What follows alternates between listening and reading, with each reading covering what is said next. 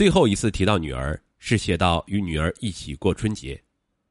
万分庆幸的是，我能赶上和女儿一块过春节了，这将会是一个充实的春节。陆明明当然不止一次读过这些段落，这些文字已经深深篆刻在他的记忆中。在接受记者采访的时候，陆明明随身携带的就是早晨从中午开始的单行本。这本十多年前出版的薄薄的小书，书页已经泛黄变脆，显然被翻了许多遍。书的封面包了书皮儿，看来陆明明对这本书是非常珍惜的。陆遥先生去世的时候，陆明明只有十三岁，对于父爱的认识当然不如现在这么深刻。陆遥先生生前常常提到“远远”，也就是陆明的乳名。远远是我的上帝。我的女儿是个性格坚强的孩子。这是一句令很多人都心动的一句话。对于父亲的这种视女儿为上帝的深沉感情，长大后的陆明明的感受难以言表。一个父亲对于他的孩子有这样博大深沉的爱，让陆明明感到无限幸福。但遗憾的是，这种父爱太短暂了，短的只能靠回忆来享受这种幸福。对于自己的爸爸陆明明的印象是性格宽厚而幽默。伟大的文学家很多，作为女儿，陆明明觉得爸爸陆遥是最好的。陆遥曾经在一篇文章中写到自己在床铺地板上变成一匹四肢着地的马或狗，让孩子骑转圈圈爬。对于这种快乐的记忆，陆明明倍感珍惜。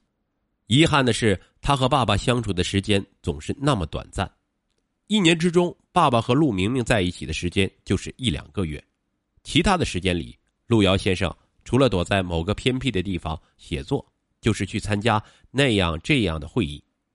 所以，这种天伦之乐能让陆明明短暂的感受到父爱。尽管这是一种非常平常的、普通的父爱，但经过岁月的沉淀，已经成为陆明明的。精神财富。一九九二年十一月十七日，作家路遥离开了这个不平凡的世界。也就是这一年，陆明明跟随自己的母亲林达来到了北京。下面我们不得不提到路遥的妻子林达女士。在关于路遥先生的很多文字记载中，很少提及他的妻子林达女士。但路遥无论是在极其艰苦的环境下，还是获得茅盾文学奖后光环加深，琳达女士都默默的站在他的身后，深情的凝视着自己的丈夫。据陆明明介绍，颇具文学才华的琳达女士是当年到延安的北京知青，在延安插队时认识路遥，并与之产生爱情。路遥考上延安大学后，大多经济来源是靠琳达资助的。琳达在北京的家里状况好。在经济上给了路遥很多接济，就连路遥在学校里的被子和褥子都是琳达给路遥准备的。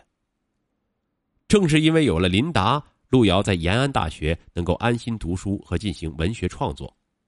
路遥从延安大学毕业后，担任陕西文艺编辑，到西安工作。琳达也到西安电影制片厂担任编辑工作。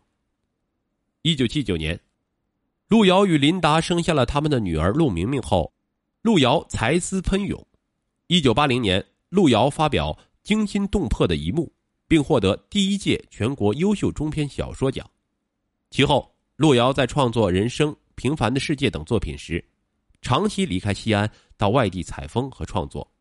琳达则撑起了家庭的全部重担，直到路遥去世后，琳达还经常托人烧钱给路遥远在延安的养母。文革之后，大批插队知青纷纷返城，在当地结婚的知青也开始通过各种方式返城。为了孩子的前途，二十世纪八十年代末期和九十年代初期，路遥和琳达也在为此努力着。经过多方斡旋，一九九二年，琳达和陆明明把户口迁到北京，也就是这一年，路遥先生去世。路遥先生离开之后。琳达与一位教授结婚，陆明明也开始在北京读书，直到高中毕业后考入北京一所大学学习平面设计专业。陆明明之所以选择学习这个以图书装帧为主的专业，很大程度上是因为父亲路遥是一位受人尊重的作家。客观的说，虽然对父亲充满了爱，也知道自己的父亲是一位名满天下的作家，但真正触动陆明明的，还是路遥去世十年后，延安大学举办的一次路遥铜像揭幕仪式。路遥毕业于延安大学中文系，因其对中国文坛的卓越贡献。被严大师生视为母校的骄傲，延安大学为路遥铸造了一座高六十厘米的上半身铜像，立在图书馆前，以此纪念路遥，也为激励全校师生奋进不息。二零零二年四月六日，作为路遥的爱女，陆明明受邀到延安大学参加路遥雕像的揭幕仪式。陆明明是十几年来第一次回到延安祭奠自己的父亲。他受到了延安大学师生们的热烈欢迎，中国作家协会的领导以及陕西省作协主席陈忠实和来自全国的文学界名流参加了揭幕仪式，并在路遥墓前鞠躬献花。在揭幕仪式上，一直将陆明明视如自己女儿的中国文联原副主席张契见到他非常高兴，一直紧紧的握着陆明明的手说。路遥在生活中是我的兄弟，在文学道路上他是我的兄长，他的女儿我一直在好好照顾，如今也已成人，希望路遥能放心了。在揭幕仪式上，很多著名作家和大学生都把对路遥先生的尊重传达给了陆明明。已经长大成人的陆明明明白，他们其实是在以另一种方式尊重父亲终生从事的文学事业。那么。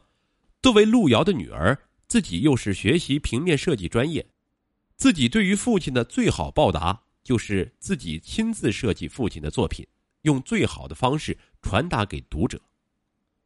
有了这个念头，回到北京的陆明明开始注意搜集各家出版社出版的路遥作品。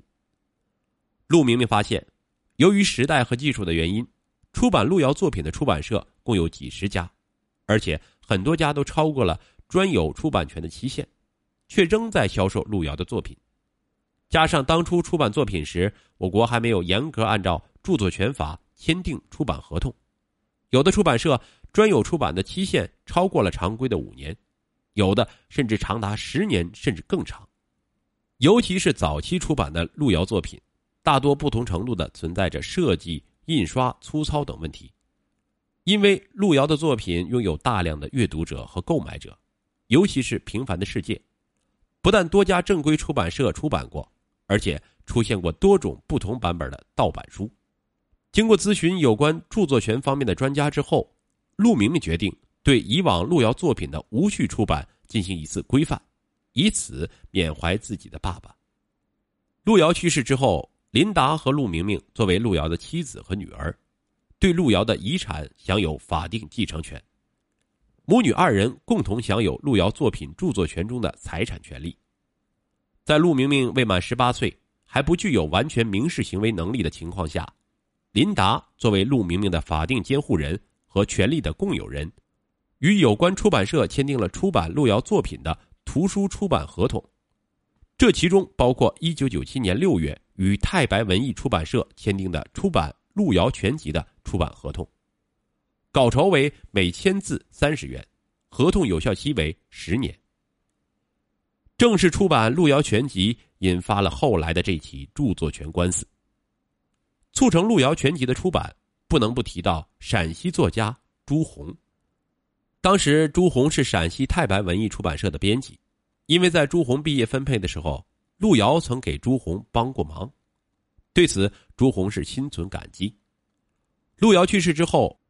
朱红一直想用一种独特的方式来纪念路遥，之后朱红产生了出版《路遥全集》的设想。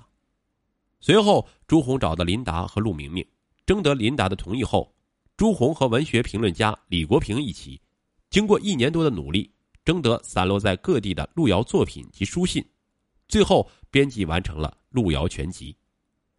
但是，书稿编辑完成之后，出版这套《路遥全集》却遇到了麻烦。因为市场因素，出版社担心赔钱，所以出版计划一拖再拖，甚至到了流产的边缘。一九九九年年初，广州出版社的编辑杨斌女士得到这套书的情况后，这位颇有见地和气魄的编辑立即跟朱红进行了接洽。经过两个出版社的商榷，一九九九年四月十六日，泰白文艺出版社和广州出版社达成了共同出版《路遥全集》的协议。这份新合同再次确认了稿酬标准为千字四十元，协议有效期为十年。两家出版社合作出版《路遥全集》，也得到了林达的书面同意。在出版社日期方面，林达特别约定，同意广州出版社力争以优质水平，在一九九九年十月三十一日前出版该全集，确保在一九九九年十二月三十一日之前出版。